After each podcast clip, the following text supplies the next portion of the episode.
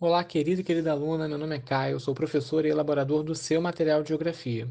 A partir dessa semana vamos começar a nos encontrar por aqui também, com podcast para explicar algumas palavrinhas, ideias e atividades que estão no seu material. Agora vamos ao que interessa: o espaço geográfico. Você já ouviu falar na palavra migração? Provavelmente sim, mas vou explicar o que ela significa. Migração para a geografia é a movimentação que as pessoas fazem no espaço geográfico.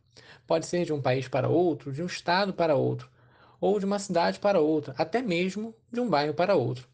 Durante o século XX, o Brasil conheceu um aumento do fluxo migratório interno. O país viu, durante os anos do século passado, uma grande movimentação interna no seu território.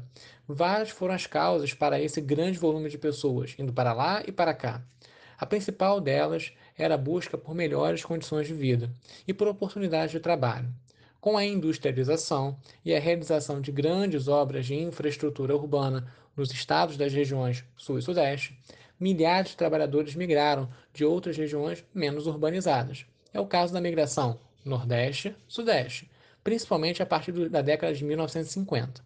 As desigualdades econômicas no espaço brasileiro impulsionam até os dias atuais grandes fluxos migratórios internos, sempre em busca de melhores condições de vida.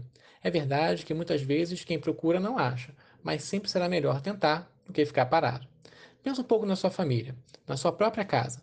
Tenho certeza que deve ter pelo menos um migrante de outra cidade ou de outro estado brasileiro entre os seus familiares. Pergunta aí para você saber. E aí, o que achou do nosso primeiro encontro? Espero que tenha gostado. Toda semana vou falar um pouquinho com você sobre um tema do nosso material. Fique em paz e com muita saúde para você e toda a sua família. え?